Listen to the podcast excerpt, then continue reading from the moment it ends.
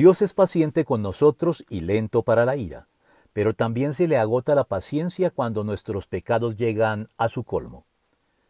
Se dice que mientras hay vida hay esperanza, pero en relación con Dios y nuestra posibilidad de volvernos a Él con arrepentimiento y fe para reconciliarnos con Él en Cristo, esta posibilidad puede perderse en vida de la persona, y no necesariamente con su muerte.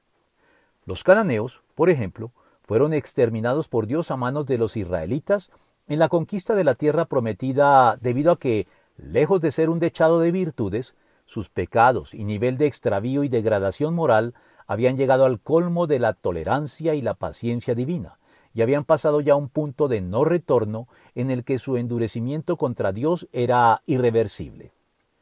Algo similar a lo sucedido con el faraón de Egipto durante el Éxodo, cuyo endurecimiento contra Dios resistiéndose obstinadamente a no dejar libres a los israelitas fue tal que, dado que ya era irreversible, Dios optó entonces por endurecerlo aún más para mostrarlo como gráfico escarmiento de lo que sucede con los que, en vida, se endurecen contra Él pasando el punto de no retorno, en lo que la Biblia designa como el colmo del pecado.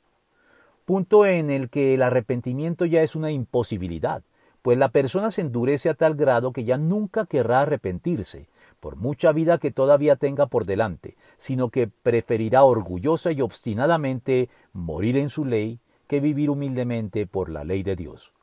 Dos ejemplos gráficos para que no demos por sentada ni llevemos la paciencia de Dios hasta el límite, pues, así dice el Señor, los delitos de Damasco han llegado a su colmo, por tanto, no revocaré su castigo. Amós 1.3